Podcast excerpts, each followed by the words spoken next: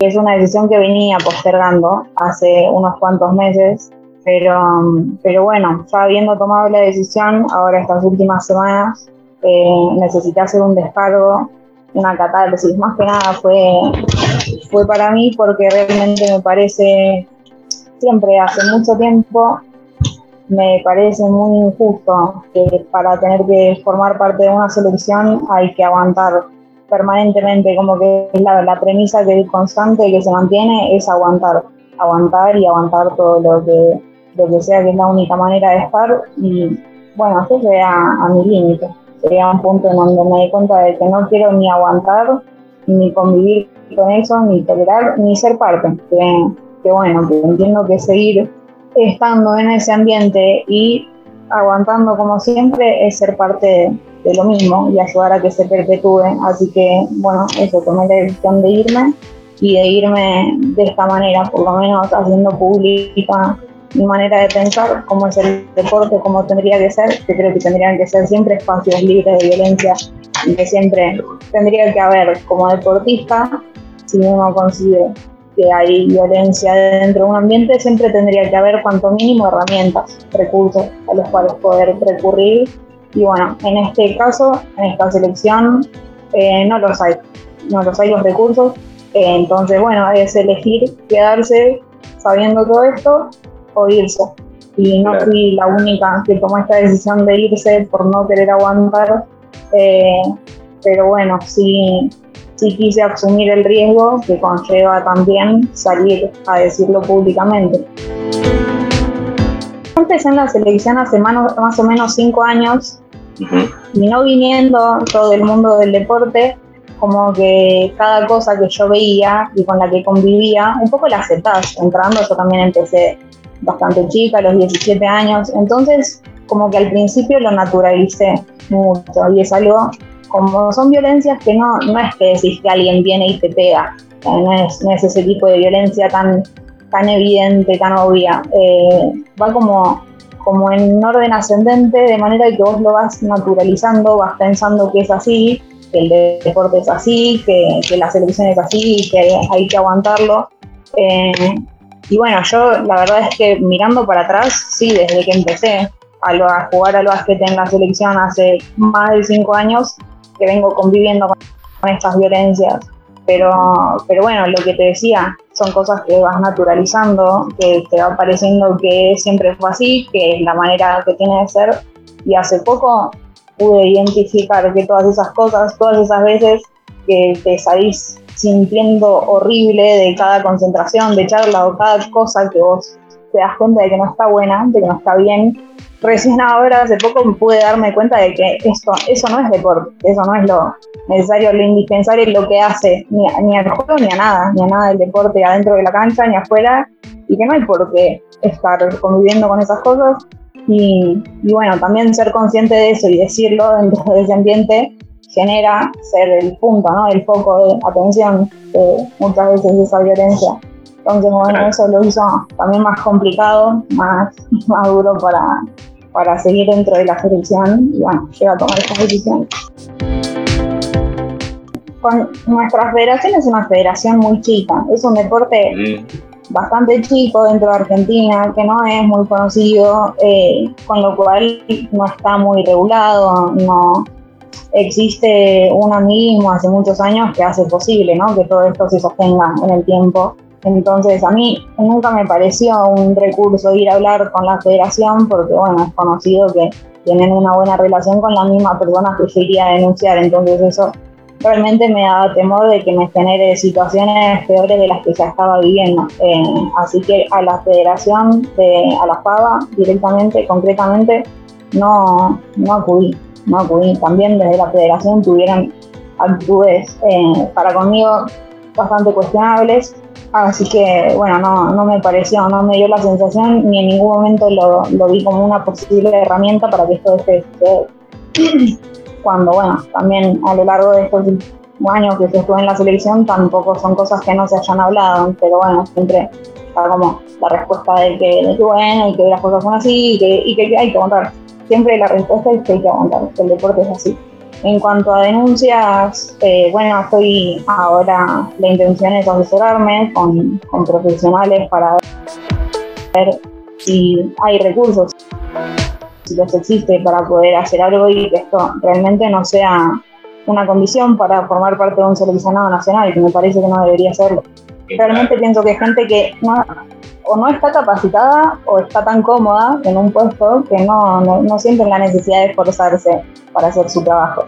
Hay personas en el cuerpo técnico que estuvieron muchos meses sin trabajar, sin aparecer y sin ningún tipo de explicación y son gente que, bueno, que está cobrando un sueldo del Estado y que si está en un cuerpo técnico es porque es necesaria en algún punto. Y, bueno, no, por ejemplo, te un ejemplo para, para poner, hay una psicóloga que está formando parte del cuerpo técnico de la selección que está me puse muy contenta cuando entró porque me pareció que podía ser una herramienta muy positiva para poder tratar todo este tema y generar un ambiente más, más copado. Eh, y ni siquiera estuvo convocada en la mayoría de las concentraciones desde que entró, por ejemplo, todo un año. Este, bueno, después yo también, como te digo, muchas de estas cosas para mí eran lo normal y era como era el deporte hace dos años que tuve la posibilidad de, salir, ¿no? de conocer un poco otras cosas, otras maneras de vivir este mismo deporte, jugando en Italia, ahora acá jugando en España. Este, y bueno, como que es un poco me hace pensar, tipo, ah, bueno, ¿no? puede ser de otra manera, no es normal esto. Eh, y bueno, eh, también conocer eso me hizo un poco dar cuenta de que nos merecemos como, como selección, como deportistas, un buen trato y gente que tenga ganas de trabajar eh, y que esté capacitada, gente que estudie, hay gente que estudia, que se, que se forma, que se, se actualiza. Eh, y bueno, yo sabía, jugando afuera, que el cuerpo técnico muchas veces ni siquiera miraba mis partidos, siendo eh, una de las dos jugadoras que durante todo el año pasado, por ejemplo, tuvo competencia, porque por la pandemia el resto de, las jugadoras lamentablemente no tuvieron la posibilidad de competir, ni con seleccionados ni con clubes. así que bueno, después me tocó ir a, los entrenamientos allá en Argentina cuando volví y era ver eh, que, el entrenador estaba mirando el teléfono y no dando indicaciones para entrenar. Entonces, bueno, todas esas cosas me generan como un ruido y más allá de, la, de las violencias concretas, que pueden ser violencia psicológica, eh, económica, verbal, eh, más allá de todo eso, considero que es violencia. Que, no sé, sentir como jugadora de que no te mereces un, cachito de atención o del tiempo de una persona que está trabajando para vos, en teoría. Y bueno, todas esas cosas, como que una suma de muchas cosas, te llevan a, te, te acorralan a algún punto. Si vos tenés una visión diferente, no hay una manera de, de, poder decirlo que sea valedera y que no sea tomada la defensiva como una agresión. Así que bueno, también es muy difícil poder decirlo en ese momento como una crítica constructiva o sugerencia.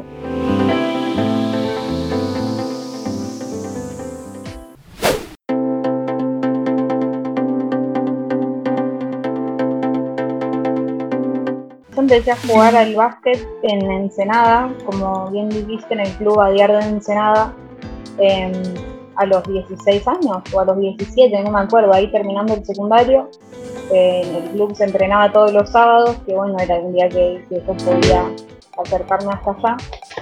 Em, bueno, fue una experiencia, mi primer acercamiento al deporte en realidad, que yo no, era muy de lo deportivo. Eh, y bueno, la verdad que me, encontré con un mundo que, que, me abrió los brazos y que me, me abrió también un montón de puertas a muchas posibilidades desde que empecé fue difícil.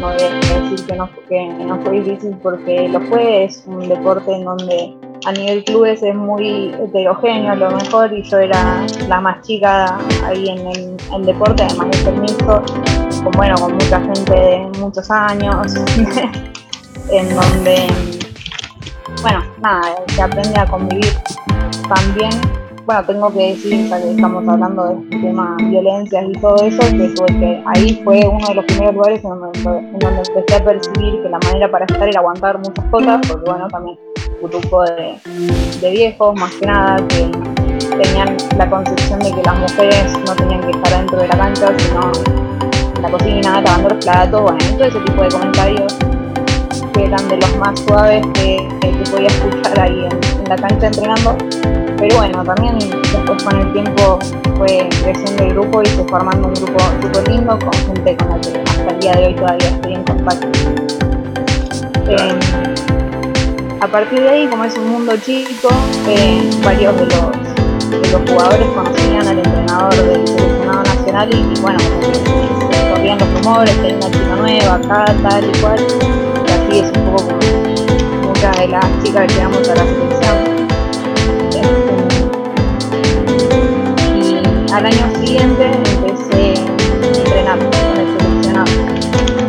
Eh, después, bueno, con el equipo de Ensenada ascendimos de tercera división a segunda división, después fui a jugar a Cista, no, a Cista no, a River, a River Plate, que bueno, actualmente se disolvió, lamentablemente ese equipo, pero bueno, también eh, con un equipo muy lindo, donde me divertí mucho y disfruté un montón. bueno, después me pasé a Gilsa, donde conseguimos el, título, que fue mi primer título con clubes en, la primera división argentina. Este, salimos campeones en 2019, me parece. En 2019. Y bueno, ese fue el último club donde jugué en Argentina. Jugué ahí dos años. Y, y bueno, después lamentablemente vino la pandemia y no se volvió a a jugar en Argentina la Liga Nacional. Eh, pero bueno, tuve la suerte de, poder ir a jugar a Italia, la Liga Italiana, de primera división, al equipo Porto Torres, fue una experiencia increíble, o vivir en otro lugar, eh, en, un lugar que se hablaba otro idioma directamente, fue, una experiencia súper enriquecedora.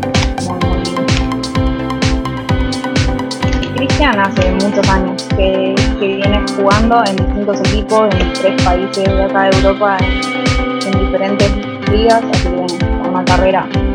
Claro, eh, está en, Alemania jugó. Sí, sí, en Alemania, en Italia, en España, muchos años. Este, sí, un, un carrerón. Eh, sí, sí. Y nada, yo había podido ir a entrenar a Italia el 2019 a los últimos, últimos meses de 2019 había podido ir a entrenar, no a competir en un equipo. Y, bueno, después ahí también gracias a, los contactos y recomendaciones de Chris, que más allá de ser mi pareja, siempre me tuvo mucha fe y confió mucho en mí como deportista. Eh, así que bueno, habló con un equipo al que él iba a ir para, para poder, o sea, presentó el, la posibilidad de poder ir a jugar yo como categoría cero en un equipo en donde había un quinteto muy fuerte, con, también con mi puntuación y conmigo bueno, de la cancha. Eh, confiaron principalmente en Cristian primero porque no me conocían, pero después me fui ganando ahí mi lugar y mis minutos eh, poco a poco. Así que, bueno, así fue el enlace y después ahí, eh, ya habiendo jugado en una liga acá en Europa, también me dieron la posibilidad de verme jugar y, verme en la cancha, en partidos eh, así de un muy buen nivel en el equipo acá de España, en donde bueno, también, eh, también con mi puntuación se, pueden armar quintetos fuertes. También acá pudimos jugar y compartir nada, el placer de compartir cancha con Cristian, que es un jugador impresionante. Y bueno, también con, con este equipo que estoy muy contenta, que es un equipo precioso, el entrenador es muy bueno, es el entrenador de la selección eh, española de baloncesto, fue de la selección femenina muchos años, ahora está con la masculina, una, una calidad increíble, soñada. El objetivo ahora es mantener la categoría para, para, bueno, para pensar en el año que viene poder hacer un mejor torneo, pero bueno, ahora a partir de la próxima fecha se vienen los que serían nuestros rivales directos y los partidos a los que aspiramos a ganar. Si bien siempre se entra a la cancha con la intención de hacer lo mejor posible y intentar eh, nada, quedarse con el partido, sabemos que hay rivales que tienen, son superiores muchas veces, que tienen una plantilla más larga bueno, que nos sirven también mucho para, para probar cosas y para jugar nivel clubes, eh, creería que en todo el mundo los equipos son mixtos. No es obligatorio ser mixtos, pero bueno, en todos los equipos está la posibilidad de incluir tanto varones como mujeres. Bueno, no, no conozco al día de ningún caso, pero me imagino que también diversidad de género jugar. Porque es algo que pasa igual en, en todo el mundo en general. Son salvadas excepciones en, los países o en bueno, las, veces que te que un deportista o que un deporte de personas con discapacidad, practicado por personas con discapacidad, eh, tiene la misma relevancia e importancia en todos los sentidos que un deporte de personas sin discapacidad. Es muy difícil. Son, son salvadas las excepciones, que las hay. Eh, yo creo que es algo que, bueno, que viene empezando hace muy poco respecto del deporte convencional, que bueno, también es un término a cuestionar para mí el de convencional, no convencional, porque al final convencional está diciendo como que es lo normal y lo que no lo es. Y esa diferenciación entiendo que, sigue reforzando ¿no? la idea de que hay un deporte que es lo normal, que es lo, si, si vos decís baloncesto, lo primero que te viene a la mente es sin discapacidad a pie y masculino. Todo lo que no es eso hay que aclararlo. Si es baloncesto femenino, tenés que aclarar que es femenino. Si decís juega la selección, no sabes que selecciones, pero automáticamente pensamos que es la masculina. Eh, entonces, bueno, todo lo que es eso hay que aclararlo. Y la discapacidad viene dejando un escalón atrás en cuanto a, tiempo, a desarrollo. Y también viene mucho de, la mano de cada vez que, se escucha hablar, desde, nosotros mismos, desde los propios eh, protagonistas del deporte, muchas veces resaltamos mucho el tema de la discapacidad que usamos como herramienta para poder llegar, no, sé, creo que por lo menos lo vi muchas veces así, como, como, vendiendo un producto casi de, de sensibilización eh, para atraer gente a que quiera ver el deporte se usa mucho esto de la inspiración, el, ¿cómo se llama? La resiliencia y todo, que son cosas que para mí no tienen tanto que ver con el deporte, pueden tenerlo, cada deportista y cada persona tiene su propia experiencia, eh, pero me parece que es como la, herramienta que usamos. Inconscientemente para, para hablar del deporte. No hay ninguna nota prácticamente que me hayan hecho que no me hayan preguntado que qué me pasó, de que por qué tengo una discapacidad y eso es algo que, para mí no tiene nada que ver con el deporte. Y es un cuestionamiento que me vengo haciendo más que nada los últimos tiempos porque esa entrevista mía de años atrás también era, iba, iba yo misma como, como los caballos con las antiojeras, iba yo misma directamente a hablar de eso porque da la sensación de que es lo que la gente quiere saber cuando vos decís una deportista de, baloncesto en silla de ruedas, ya automáticamente la gente dice, ay, qué campeona de la vida, luchadora, qué ejemplo. Y todas esas cosas que no sabes, no conocer. sacarse un poco el, cartel de, ejemplo de vida.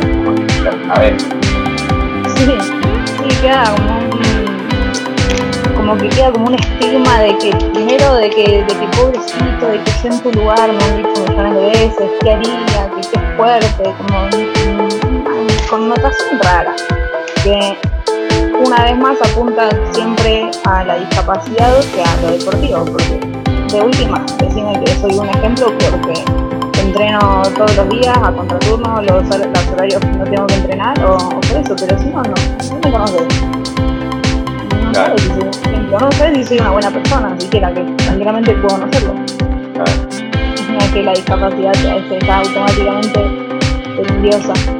Pero bueno, es, un debate que me parece muy interesante darlo porque no, no está tan cuestionado.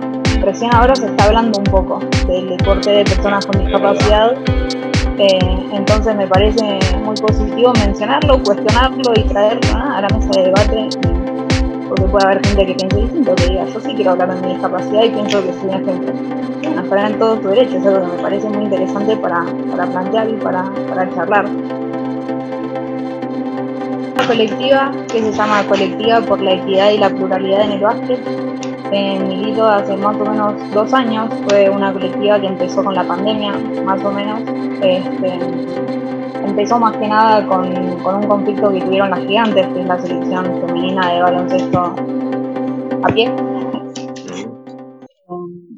que bueno, como que eso dio pie para, para poder charlar y reunirse con muchas personas que, que, nos cuestionamos, ¿no? Los modos de los que se habla, los modos en los que se desarrolla hoy en día el básquet femenino, y va más allá también, ¿no? Vamos más allá de, vamos más allá porque vamos por, por un, es un lugar hermoso, porque también todas estas cosas que estamos hablando acá son cosas que están permanentemente en la mesa de debate para poder charlar y para poder decir cómo nos gustaría que sea y, qué pensamos del deporte, cómo es, cómo, cómo nos gustaría que sea.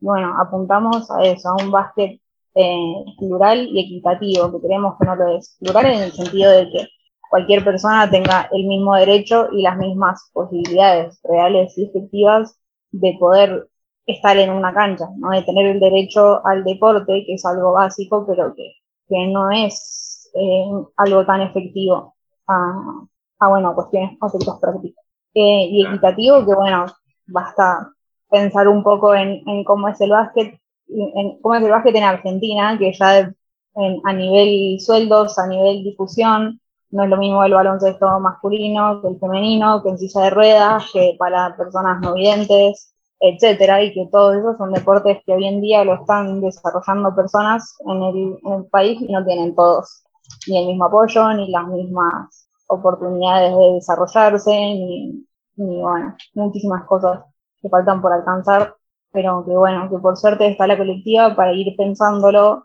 y intentando avanzar en esa dirección se está queriendo avanzar en esa dirección. No, no lo diría tanto como lo que pasa acá en Europa, sino como lo que pasa mismo en Argentina con el baloncesto masculino, que estamos muy lejos, realmente.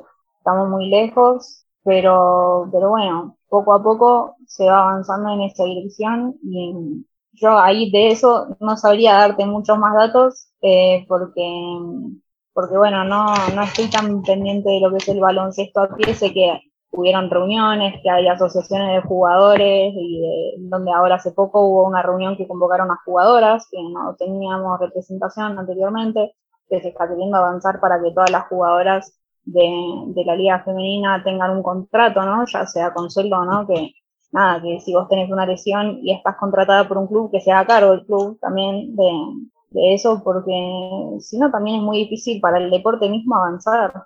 Eh, si vos querés ser deportista profesional, pero tenés que comer, tenés que pagar el alquiler y no puedes vivir del básquet. Eso lo atrasa muchísimo, es mucho más difícil. Y bueno, realmente no sé si algún día se logrará eso que, buscamos, pero, pero bueno, vamos a, hay que intentarlo. Sí, me encantaría, me gustaría realmente poder eh, seguir jugando al básquet, que bueno, yo lo voy a seguir haciendo todo lo que, todo lo que me sea posible a nivel clubes, pero bueno, lógicamente si es un deporte al que le estoy dedicando mi vida, me gustaría mucho poder aportar a lo que es la selección nacional. Que, bueno, no siempre, no, no siempre tuve muy claras las cosas de, cómo ser la mejor deportista que puedo ser, pero creo que ahora estoy en el mejor momento de mi carrera. Eh, y estoy, y nada, que todavía tengo mucho para aprender y tengo mucho para aportar. Soy joven, así que si, si todo va bien puedo tener muchos más años, creo, en este deporte de buena calidad.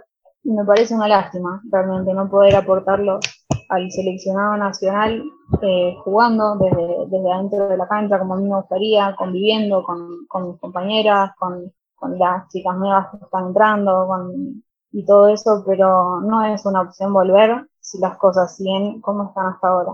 Eh, no es una opción para mí volver a formar parte de eso. Y eso lo dejé muy claro en mi renuncia públicamente y lo dejé muy claro cuando se lo comuniqué también al cuerpo técnico. Eh, cuando le comuniqué antes de salir públicamente, yo le mandé un mensaje al entrenador de la selección y bueno, le dejé muy claro que yo renunciaba a la selección y bueno, textualmente le dije que ojalá que se vaya pronto así puedo volver que bueno, fue un mensaje que tampoco me fue nunca contestado, ni tuve respuesta por parte de ningún cuerpo técnico, ni de la federación, ni de nadie. Claro. No tuviste ni, ningún tipo de amenaza, ¿no? Después de haber hecho... No, no, no. Ah, no, ah, para nada.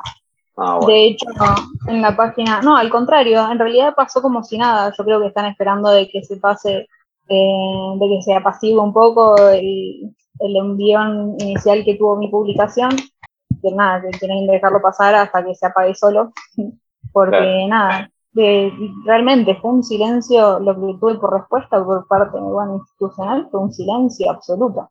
Eh, lo único contacto que tuve por parte de la federación fue que me siguen etiquetando en la página de Instagram eh, cada vez que juego, que antes solo etiquetaban personas de selección.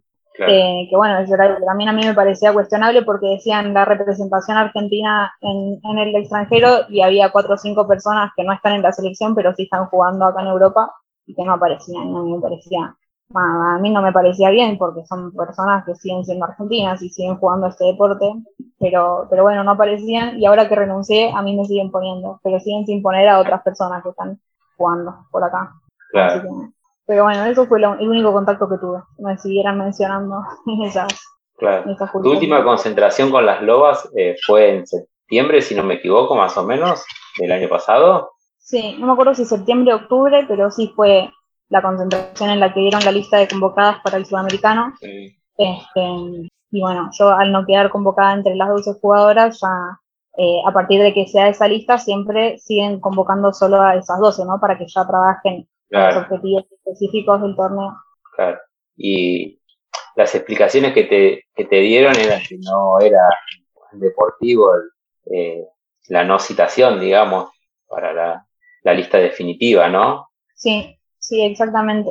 Que bueno, que igual yo soy de la idea de que un entrenador, o sea, un seleccionador nacional, tiene en su, en su poderío, ¿no? Digamos, convocar a las jugadoras que, que quiera, que le parezca, y no tiene por qué dar explicación ninguna a nadie. No me, la, pues, me podía haber dicho que no me convocaba y listo, ya está. En realidad no, no, no fue eso nada que, que me molestara, sino bueno, sentir que por otras cosas que venían pasando anteriormente, eh, lo sentí como un, como algo personal y de hecho, como yo te digo, no me tuvieran por qué haber dado ningún tipo de explicación, pero sí que me la dieron. Y me dijeron que deportivamente estoy muy bien, en esa concentración me fue súper bien. Eh, nada, dentro de la cancha, digamos, ¿no? Como, como la parte deportiva yo me sentía muy bien, físicamente estaba en mi mejor momento y me lo hicieron saber. Eh, cuando me dijeron que no quedaba dentro de la lista de convocadas, me aclararon eso, que que deportivamente estoy muy bien, que estoy entrenando, que se haría como la jugadora número 13, digamos, en caso de que alguna de las 12 no pudiera participar por algún inconveniente, yo sería como la, primera en la lista de espera. Eh, pero bueno, no, esa fue la, explicación que me dieron, que deportivamente estaba muy bien, pero que eh, no me iban a convocar. Claro. nada más. Claro, está bien, y ahí vos no, no pediste explicaciones. No, no, no, no pedí porque, bueno, esto que yo te decía, que no, no me tienen por qué dar explicaciones, por un lado, y por otro lado que un poco a Tecaos, que venía muy tensionada mi relación con el cuerpo técnico eh, anteriormente, también hacía como bastante tiempo de que conmigo no tenían ningún tipo de, de contacto, o sea, se hablaban lo mínimo imprescindible, como te decía, mientras estuve jugando en Italia, creo que ni miraban mis partidos, ni me contestaron, muchas veces les pedí que me hicieran, que me concedieran una videollamada, yo estando eh, varada, porque además cuando terminé de jugar en Italia me quedé varada, cuando justo cerraron los aeropuertos, entonces nada, me quedé sin, y, entrenando igual, sin tener la casa resuelta, sin tener sueldo porque ya había terminado la temporada, eh, y seguí entrenando igual y todo el tiempo lo que le pedía era eh, que me diga cómo estaban trabajando, si podíamos hacer una videollamada, que me cuente los sistemas para de ataque de defensa, cómo planteaban los partidos, porque mientras tanto Argentina seguía concentrando, nunca tuvieron 10 minutos para decirme, mira, esto es así y así, o pasármelo por escrito. Eh, nada, como que eso ya venía de antes, entonces no, no es que me haya molestado que no me convocaran por el hecho de no quedar convocada, porque ese es un derecho que tiene el entrenador de convocar a quien quiera, sino que venía, o sea, venía en un contexto. Em, bueno, así ahora a futuro eh, poder seguir avanzando con lo que venimos militando con la colectiva, conseguir que el deporte en Argentina esté libre de violencias, que, que no sea una condición tener que bancar nada de todo lo que yo tuve que bancar para, para estar adentro de una cancha. Este, bueno, eso para, para el deporte. Y yo personalmente ahora estoy eh, bueno, deportivamente acá a nivel clubes sigo entrenando y mi idea es poder seguir jugando todo lo que pueda a nivel clubes y mientras tanto también estoy estudiando para no tener que depender siempre del deporte porque bueno, son cosas que... Diseño gráfico, ¿no? Eh, estuve estudiando diseño gráfico, ahora estoy en programación. Ah, estás en programación. Sí, sí, ahora ah, empecé a estudiar programación, que, bueno, así que espero poder tener en algún momento la posibilidad de, no depender del, del básquet, porque es Juan para hoy, básicamente. Y bueno, como lo demostró la selección en este momento, no es algo de lo que, de lo que esté bueno depender, porque es, no, no, no te da ninguna estabilidad ni seguridad para el futuro. En el momento que dejas de estar, Jasmine Salis es, es difícil, ¿eh? para definir con una palabra. Sí, o, si se, se, te hace difícil con una palabra, pues una frase. Sí. Una soñadora diría, que ahí queda un poco cursi, pero, mm. no, está bien. bueno, es una realidad. A veces parece como un, poco una locura querer alcanzar objetivos que parecen tan difíciles de lograr o tan distantes de la realidad, pero bueno, me parece que siempre hay que creer que se puede, en algún momento las cosas pueden ser mejores.